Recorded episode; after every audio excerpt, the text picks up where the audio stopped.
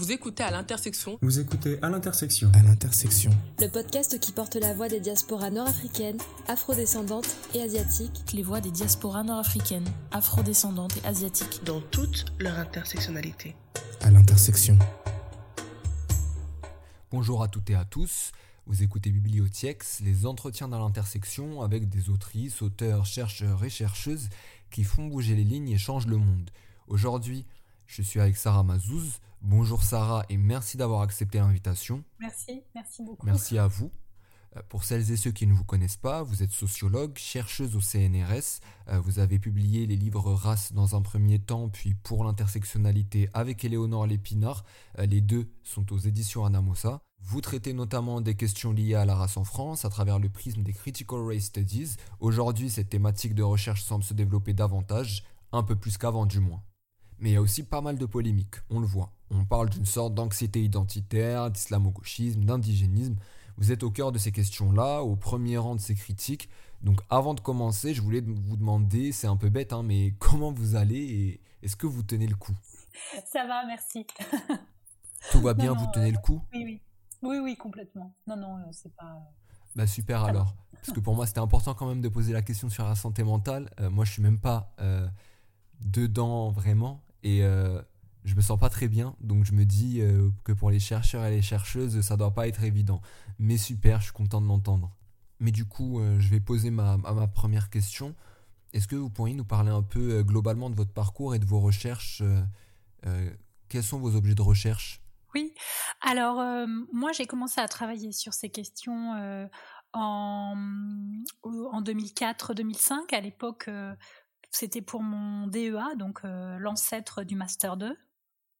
Euh, et euh, je suis venue à ça principalement par un cours que j'avais eu l'année précédente à Sciences Po Paris, à ce moment-là, sur une introduction générale au principe de sciences politiques, mais qui euh, donc c'était une conférence de méthode euh, qui euh, incluait aussi tout un travail sur les politiques de lutte contre les discriminations les discriminations raciales.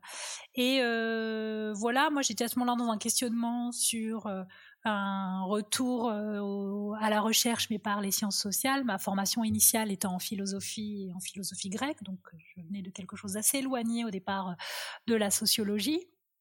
Et euh, voilà, c'est ça qui m'a parlé et qui m'intéressait. Euh, et donc, euh, je savais que des choses avaient s'étaient faites en France, que des, des programmes d'action euh, publique avaient été mis euh, mis en œuvre dans les années précédentes. Euh, et donc, j'ai voulu travailler sur ça. Donc, c'est comme ça que j'ai commencé à travailler avec au départ vraiment l'envie de travailler sur la question des discriminations raciales. Et d'ailleurs, moi, je formulais les choses comme ça, discrimination raciale, mais j'avais pas idée à l'époque de tous les débats qu'il y avait, ne serait-ce que sur euh, euh, l'usage du mot race, sachant qu'à ce moment-là, tout ça était beaucoup moins aigu. En fait, il y, avait un, malaise à qualifier ces discriminations de raciales, et c'est d'ailleurs sur ça que j'ai travaillé après en DEA, euh, en partie, mais il n'y avait pas l'ampleur des polémiques qu'il y avait aujourd'hui, et c'était encore une discussion uniquement entre universitaires. Et justement, qu'est-ce qui vous a mené à traiter de la question raciale en France?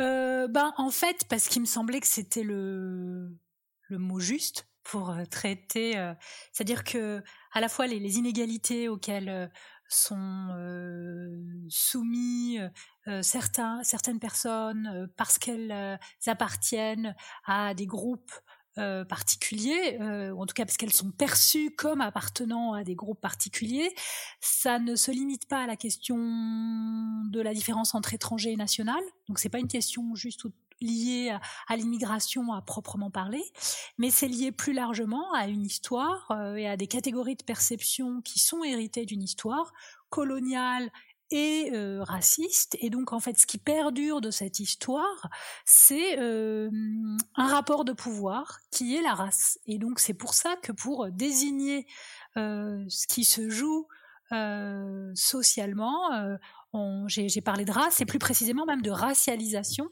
pour bien expliciter le fait qu'il s'agisse d'un processus social, historique, politique, et que c'est pas euh, des catégories euh, naturelles euh, qui existent en soi.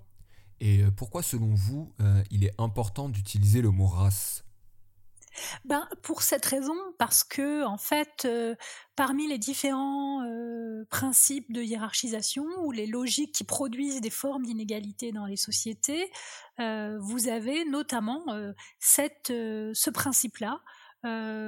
Qui est de concevoir des statuts inégaux entre les personnes au nom d'une origine réelle ou supposée qu'on leur attribue. Et ça, c'est lié à la construction, à la formation euh, historique euh, du, concept de race, qui a été une manière de produire euh, de nouvelles formes d'inégalité euh, à un moment où, voilà, ça s'est joué. J'ai pas entré là dans les détails de toute la formation historique de la question raciale, mais au voilà, au tournant des 16e, 17e siècles, il y a quelque chose qui se joue et qui prend encore plus d'écho pendant le XVIIIe siècle en fait. Euh, et donc, euh, et donc voilà, c'est là que et on continue d'être tributaire de cette histoire. Donc bien sûr, il y a la classe sociale, il y a le genre, il y a ce qui se joue avec l'âge, il y a ce qui peut se jouer avec le fait d'être en, bonne santé ou pas, euh, avec la catégorie de sexualité, etc. Mais il y a aussi cette question qui est liée à cet héritage historique qui continue, qui n'est pas simplement un héritage euh, euh, complètement inactif, mais qui continue au contraire euh, d'être puissamment actif dans, dans, la structuration des rapports sociaux. De ce que je comprends, c'est que le mot race tenait sur des bases qu'on disait à l'époque biologique et aujourd'hui c'est socialement construit. Alors, c'est c'est pas que c'est aujourd'hui ou avant, c'est-à-dire que là, c'est l'usage qui change. Ah, d'accord. en fait, bien sûr, c'est ça qui est compliqué pour la question raciale par rapport aux autres questions dont je viens de faire la liste, c'est qu'on utilise le terme qui a au départ servi à l'oppression, et, mais en donnant un sens différent euh, à ce terme.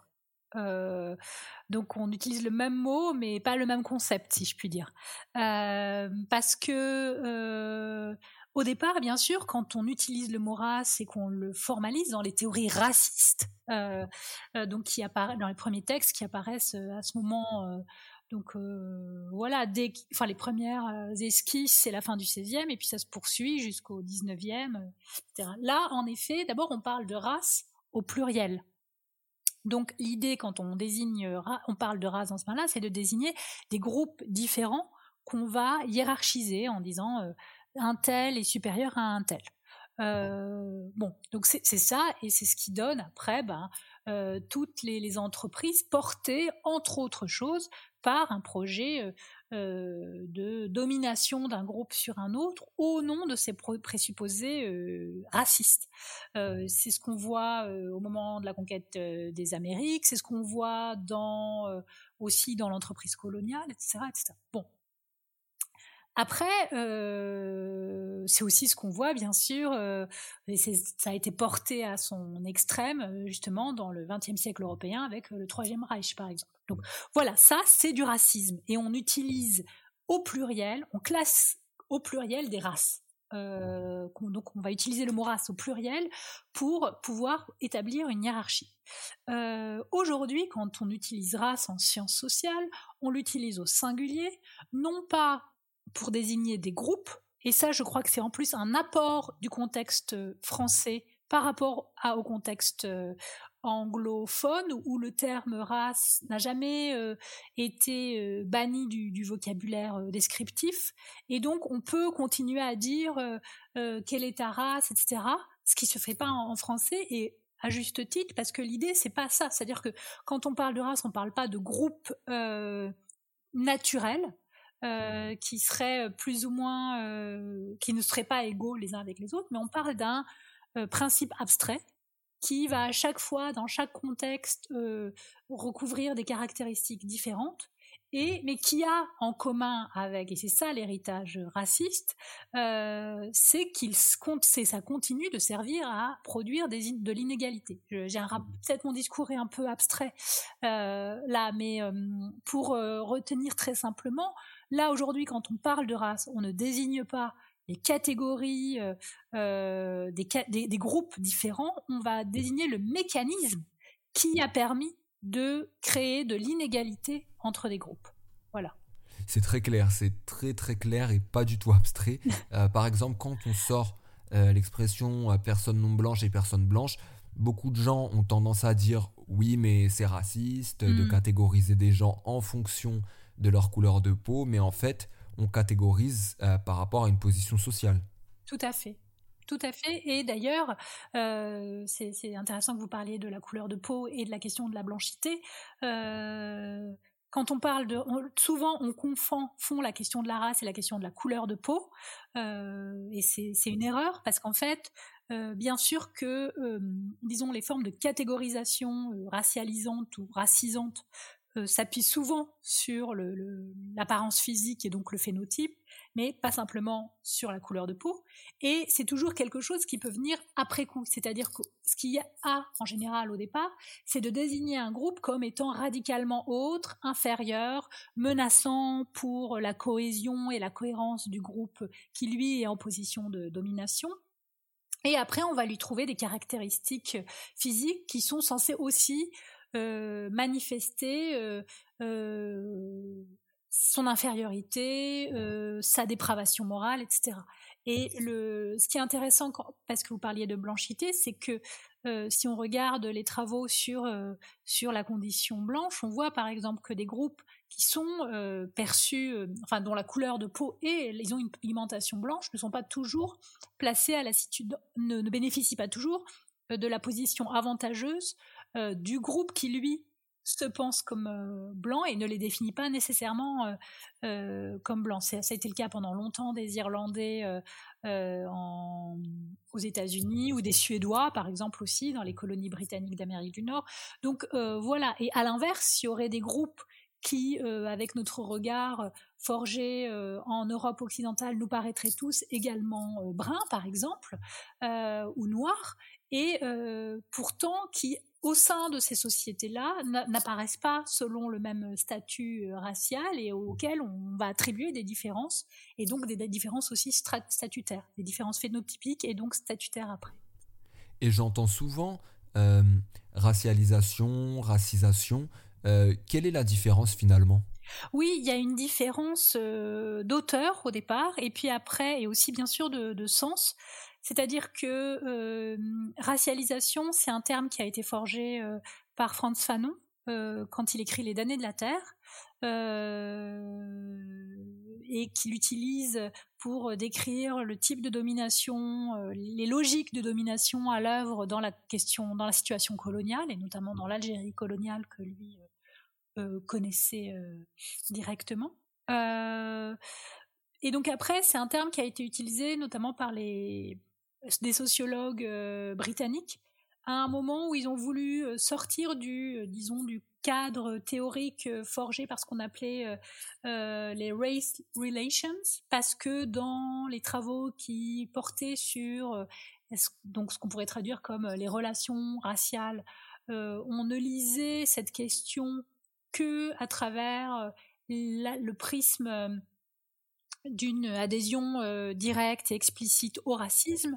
Et donc, euh, ces sociologues vont dire, bah, en fait, même chez des gens qui ne sont pas activement racistes, qui n'adhèrent pas à des partis euh, d'extrême droite, qui ne sont pas, voilà, qui ne n'adhèrent pas au racisme, on peut malgré tout continuer à produire des catégorisations qui ont à voir avec la race et qui continuent de produire des formes d'assignation, d'inégalité, de voilà. Euh, et donc, ils, utilisent le terme euh, racialisation à ce moment-là pour penser ces processus. Et donc, vraiment, l'idée, c'est de dire c'est le produit d'une histoire, c'est le produit euh, d'un contexte social. Ça prend des formes différentes selon un pays, selon le pays dans lequel on se trouve. Et ça n'est pas que le racisme actif, l'adhésion idéologique au racisme, c'est aussi euh, ce qui continue d'être actif euh, d'un racisme sédimenté en fait dont on n'a pas conscience. Donc c'est ça racialisation et ça permet euh, de définir toutes les formes de processus qui sont à l'œuvre. Donc que ce soit du côté de ceux qui subissent le, les processus de racialisation comme des groupes ou du groupe en général, il y en a un seul, pas dans les chaque société, qui bénéficie de ces rapports de racialisation. Donc ça, c'est la racialisation. La racisation, c'est un aspect des principes des logiques de racialisation, qui est la production par le groupe dominant de groupes qui sont pensés comme étant des races et qui sont donc infériorisés. Donc c'est juste la dimension d'infériorisation des, des, processus euh, de racialisation. Et après, c'est pas forgé par le même, euh, c'est pas les mêmes auteurs. C'est-à-dire que racisation, c'est un terme qui a été euh, forgé par Colette Guillaumin, qui est une sociologue française, qui a d'abord travaillé sur le sexisme, qui s'est intéressée aux analogies dans le fonctionnement et dans les types de domination entre sexisme et racisme, et qui va elle donc forger ce terme racisation pour montrer comment le racisme produit des groupes infériorisés. Donc ça, ça, ne désigne que l'aspect euh, de voilà d'exercice d'une domination d'un groupe sur plusieurs autres. Ce groupe voyant les autres comme des races inférieures. Donc, euh, donc voilà, c'est ça la, la différence. Et une personne racisée, c'est une personne qui subit cette racisation. Exactement, qui est donc euh, aujourd'hui soumise à des discriminations raciales, euh, soumise aux assignations liées à, euh, la, la, enfin, le groupe ou l'origine qu'on lui attribue, euh, etc. Merci beaucoup. je vais passer à quelques questions sur l'intersectionnalité. si je ne me trompe pas, c'est en 1989 que Kimberly Crenshaw théorise l'intersectionnalité. Oui. ce concept arrive peu à peu en France. J'aimerais savoir dans un premier temps comment vous le définissez?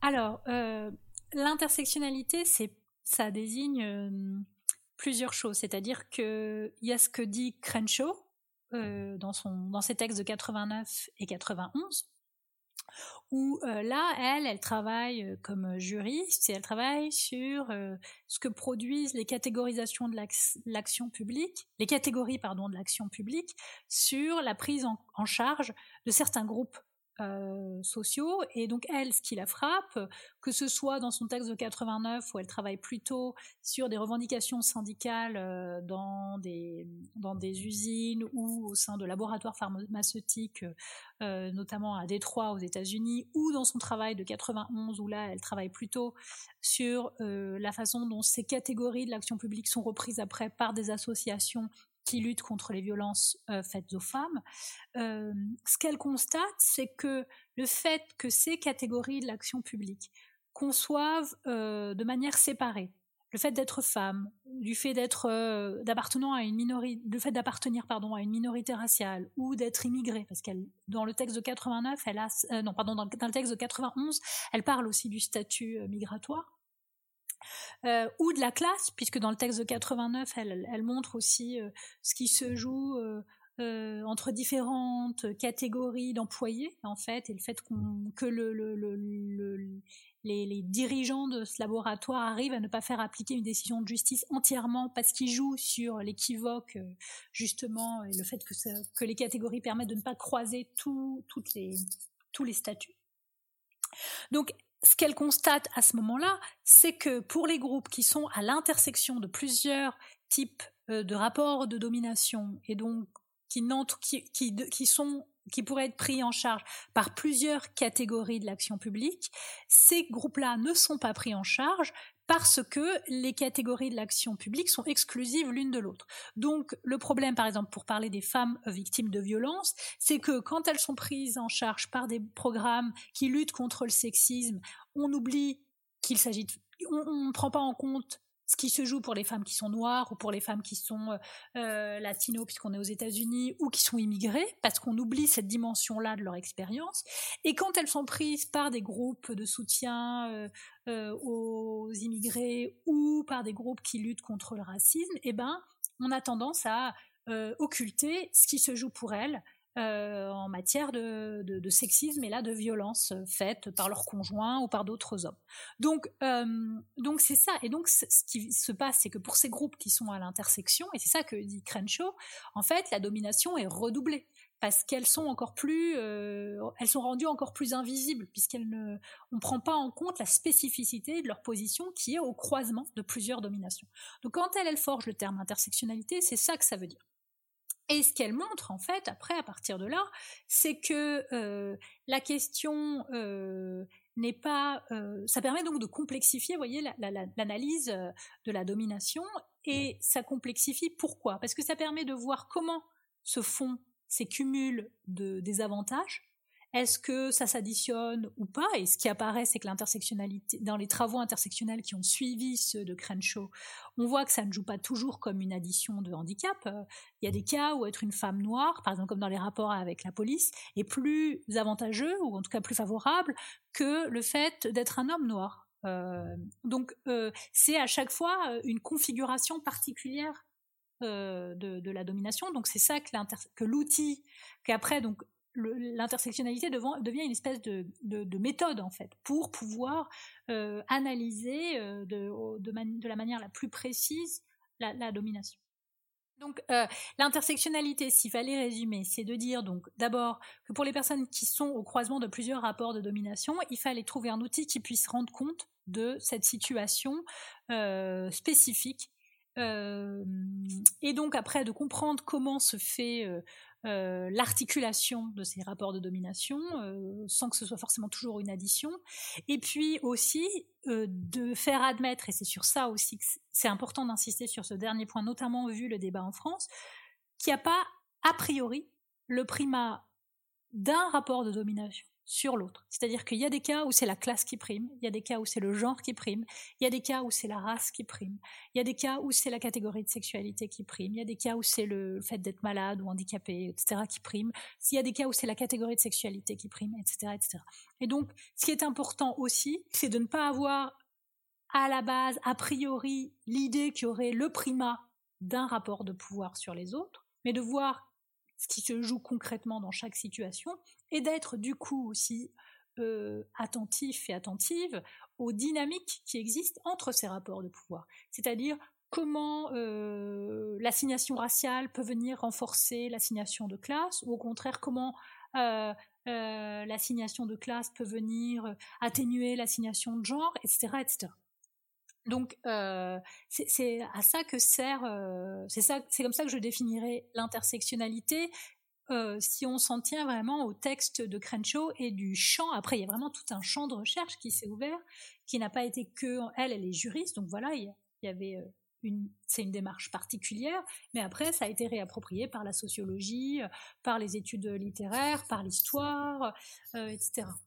Après il y a une autre juriste qui est intéressante qui est Marie Matsuda, qu'on cite dans le livre euh, écrit avec Éléonore Lépinard, où elle dit aussi, elle, que l'intersectionnalité, elle a plutôt comme euh, démarche intellectuelle, c'est aussi de poser tout, mais aussi comme démarche politique, c'est aussi de poser l'autre question, c'est-à-dire euh, poser la question de nos propres points aveugles. C'est-à-dire, voilà, je vois du racisme, mais est-ce que il n'y a pas aussi du sexisme ou de l'homophobie ou une forme de classisme ou du validisme, etc., etc. Donc d'être toujours capable de ne pas lire un événement sous un seul angle, c'est ça, poser l'autre question.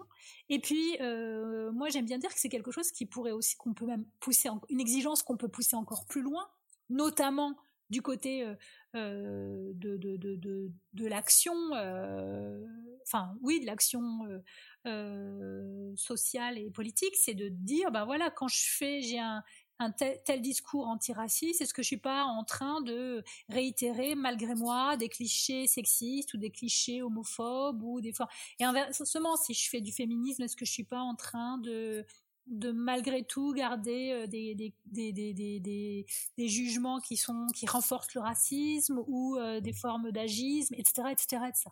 donc euh, voilà comment je j'essaierai de définir la notion d'intersectionnalité, sachant donc que c'est un, concept qui désigne cette position euh, d'être au croisement de plusieurs rapports de domination, et à partir de ça, une démarche pour essayer de saisir de manière plus fine euh, la façon dont la domination se produit et s'exerce. En fait, ce que j'entends, euh, c'est que l'intersectionnalité, c'est vraiment une sorte de, de grille d'analyse, de lecture pour mieux saisir les réalités les expériences vécues d'oppression, de domination. Oui, alors peut-être pas gris, parce que souvent quand on dit grille de lecture, on a l'impression qu'on colle un truc. Oui. Euh, c'est une démarche, c'est-à-dire c'est une façon de porter le regard, c'est un concept euh, qui, qui permet euh, donc de, de, de qui, qui, qui, pointe le fait que être une femme et être une femme noire, ça n'est pas la même chose qu'être une femme blanche ou un homme noir, pour le dire euh, en repart, prenant les exemples de, Kimberly Crenshaw, sachant qu'on pourrait appliquer ça à d'autres cas. Et à partir de là, de euh, trouver une méthode pour penser euh ces choses-là en lien. Euh, et là, voilà, j'ai pris un exemple où il y a juste la question raciale, mais il ne faut pas que ce soit trompeur. C'est-à-dire que ça intègre aussi, encore une fois, je le répète, la classe, le genre, la catégorie de sexualité, le statut administratif euh, euh, en compte tenu de l'immigration, du voilà, être étranger ou pas, euh, etc., etc. Donc c'est ça. Mais attention, parce que c'est aussi ça que disent les détracteurs, c'est de présenter ça comme quelque chose de très rigide, comme une espèce de, de, de, rigide qu'on colle à la réalité. Non, non, au contraire, c'est partir du principe que la réalité est plurielle et qu'on est tous multidimensionnels et que ces différentes dimensions de notre euh, euh, personnalité sociale, si je puis dire, ou nos différentes caractéristiques sociales jouent sont en lien et qu'il n'y a pas quelque chose qui joue plus. On n'est pas plus ouvrier que noir ou euh, plus noir que femme ou plus euh, blanc que cadre, etc., etc. Et il faut comprendre comment tout ça, euh, comment tout ça joue. D'accord. Et, et, justement, pourquoi vous trouvez pertinent d'appliquer cette méthode-là dans vos recherches en France? Parce qu'on entend souvent, oui, mais faut laisser ça aux Américains. Qu'est-ce que vous répondez à ça? Bah bon, alors déjà, il y a quelque chose, c'est que les idées circulent, les concepts circulent et on voit que ça peut fonctionner d'un contexte à l'autre. C'est comme si au 19e siècle, on avait euh, reproché à Marx d'utiliser la notion de classe et en lui disant bah, la classe, ça ne vaut que pour l'Allemagne. Ça n'a pas de sens. Ou pour euh, le Royaume-Uni euh, de, l'époque. Bon, donc, donc voilà, je, donc il y, a déjà ça. Il y a un argument un peu absurde, comme souvent quand on on formule euh, des choses avec une grille de lecture au fond nationaliste, il y a toujours quelque chose d'un peu absurde. Euh, après, plus, plus, plus, plus précisément, euh, en tout cas dans mon cas, moi, c'est pas que j'ai découvert les textes sur l'intersectionnalité et que je me suis dit tiens c'est intéressant de les appliquer au contexte français, c'est que je travaillais à ce moment-là en début de thèse, donc en, bah, c'était juste après les émeutes de 2005, donc c'était en 2005-2006, et j'avais fait des entretiens avec des, des, jeunes qui, pour certains et certaines, avaient euh, soit participé, soit justement donné leur soutien aux émeutes de l'automne 2005. Euh, et euh, je voulais arriver à comprendre pourquoi le positionnement de ces jeunes hommes et de ces jeunes femmes n'était pas le même, pourquoi les femmes donnaient leur soutien mais n'avaient pas participé directement aux émeutes, alors que chez les, hommes, il y avait des positions euh, plus variées, avec des gens qui avaient pris part directement à, ce, mouvement de révolte. et je, ce qui me gênait, c'est que j'avais pas du tout envie d'avoir une grille de lecture. Les femmes restent à la maison et soutiennent les hommes qui eux vont batailler. Euh, et c'est là, en faisant une recherche euh, bibliographique, en discutant avec des collègues, etc., que je me suis dit, mais en fait, euh, je suis tombée sur ce ces textes de Kimberly Crenshaw, et là, je me suis dit, mais en fait, c'est très intéressant d'essayer de comprendre ce qui se joue pour ces jeunes en, en prenant en compte justement les formes d'oppression plurielles auxquelles ils et elles sont soumis et soumises, et d'essayer de, du coup d'affiner euh, la diversité de leur prise de position en utilisant cet instrument euh, euh, méthodologique et théorique. Et donc moi, c'est comme ça que j'ai découvert les travaux de Crenshaw et que j'ai commencé à les, à les, à les utiliser au tout début de, ma, de mon travail de thèse. Sachant qu'après, j'ai pas utilisé systématiquement l'intersectionnalité, c'est-à-dire que euh, dans ma thèse, il y a plein de moments où j'utilise tout à fait autre chose, où je travaille avec des auteurs euh, français justement euh, qui travaillent sur l'histoire de l'immigration ou sur les politiques de nationalité, ou avec d'autres courants de recherche qui sont, je sais pas moi, la sociologie du droit, les, legal consciousness studies et états-uniennes, etc. Donc voilà, c'est pas c'est pas c'est très important dans mon travail ça a été très important comme découverte intellectuelle pour moi mais ça ne veut pas dire que tout mon travail se résume à, à, l'intersectionnalité. Oui je comprends totalement. C'est une méthode parmi d'autres. Voilà exactement. C'est pas l'idéologie qu'on entend euh, sur tous les plateaux télé.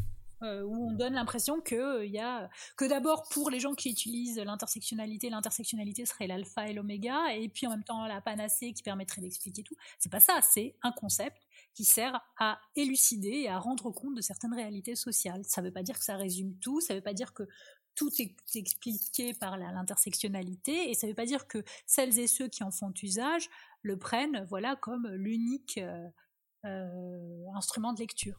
Pourquoi ce concept rencontre autant de, de rejet en France? Euh, c'est compliqué à analyser. Il faudrait demander à ça aux gens qui le rejettent, euh, surtout. Euh, bon, après, euh, il y a plusieurs choses. Il y a euh, en effet euh, une sorte de comment dire de, schéma récurrent qui est de et qui a un schéma conservateur au sens où quand des nouveaux instruments arrivent et qu'ils arrivent en plus du monde anglophone ou et, et a fortiori des États-Unis, on est très rétif en France, on a toujours l'impression que ce qui se joue là-bas ne concerne pas la France, aussi parce que dans une espèce d'imaginaire, euh, là aussi euh, national, voire nationaliste, on oppose la France aux États-Unis et on part du principe que ce qui existe aux États-Unis n'existe pas en France, etc. Donc ça, il y a ça qui se réactive aussi au sein de, de débats ou de tensions autour de, travaux euh, comme, comme les miens. Après, plus spécifiquement, enfin, il y a deux choses. Il y a quelque chose qui est spécifique à la question des travaux euh, critiques de la race, disons, et puis a quelque chose de plus général qui touche les sciences sociales. Je pense qu'en effet, là, on se concentre sur ça parce que ces travaux euh, mettent en lumière des points aveugles de la société française que beaucoup n'ont pas envie de voir apparaître. Euh, voilà, on n'a pas envie de penser qu'en France il y a des discriminations raciales, que il euh, y a euh, quelque chose qui se poursuit de l'histoire coloniale sous d'autres formes, en, en, matière voilà de catégories de perception, d'assignation, de traitement injuste à différents niveaux, que ce soit dans certaines interactions entre voilà des intersubjectives ou entre sujets et institutions, etc. On n'a pas très envie, en tout cas il y a des gens qui n'ont pas envie que ça se, qui voient ça comme une menace à la cohésion euh, nationale. Donc ça, ça, amène euh, ces polémiques sur euh, des travaux et le fait que ces travaux soient mis dans l'arène politique par des gens qui leur reprochent d'être politiques, alors qu'au départ c'est des travaux de science, scientifiques.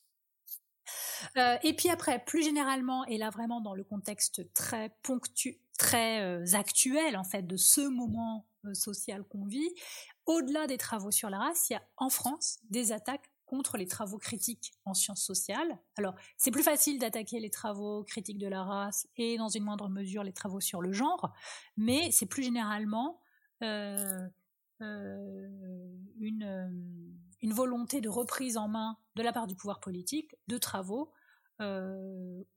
qui, euh, qui sont dans une démarche de déconstruction et donc de critique de certains modes de fonctionnement euh, euh sociaux. Et donc il y, a la volonté aussi de toucher en partie à l'autonomie intellectuelle de, l'université de la recherche. Et est-ce que malgré tout, vous constatez une évolution, on va dire, positive qui donne espoir sur la place qu'aura la question raciale euh, dans les, années à venir.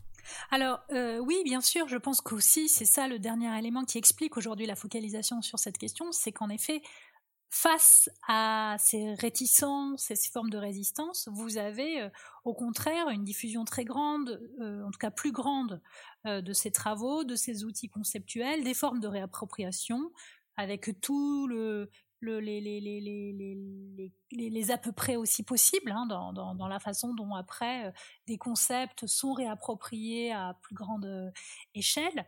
Euh, et donc c'est aussi ça qui fait peur. Et en effet, moi je vois bien entre le moment où je faisais ma thèse, où on était deux ou trois vaguement à travailler sur ces questions, et aujourd'hui où il y a vraiment un intérêt, euh, des, voilà, moi je le vois rien que par les sollicitations que j'ai, qui sont diverses, qui peuvent venir, euh, euh, voilà, de, gens comme vous qui font des émissions, que ce soit aussi d'autres types de médias, que ce soit des enseignants à différents niveaux, etc. Donc voilà, il y a une actualité qu'on a pu voir aussi, comme je le dis au début de l'ouvrage Race, au moment de la, après la mort de George Floyd et de l'écho que ça a eu en France et ailleurs dans le monde. Je pense qu'on est arrivé aussi euh, de manière euh, euh, globale ou mondiale, à un niveau où certaines choses ne passent plus, et heureusement, à juste titre. Et donc, voilà, il y a un niveau de, de, de, prise de conscience, en fait, de, certains enjeux. Donc ça, c'est très intéressant. Et même,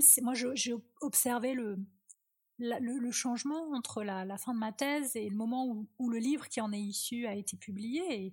Et du coup, la conclusion que, que je donnais euh, était presque un peu décalé parce qu'au moment de ma thèse, je me disais oui, dans le contexte français, euh, euh justement d'aveugle à la race, c'est très compliqué pour les personnes racisées. À ce moment-là, j'utilisais pas encore ce concept, mais de revendiquer politiquement et de d'affirmer euh, une position par rapport à leur expérience de, discrimination et de politiser cette expérience.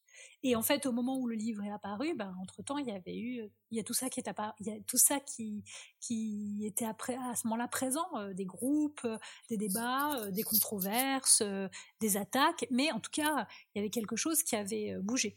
Donc oui, je pense que la, comment dire, la sévérité ou en tout cas la force euh, de, la réaction est aussi lié au fait que de, du côté euh, euh, d'une reconnaissance de la question raciale, il y a quelque chose qui se joue et qui se joue, à mon sens, dans le bon sens, quoi.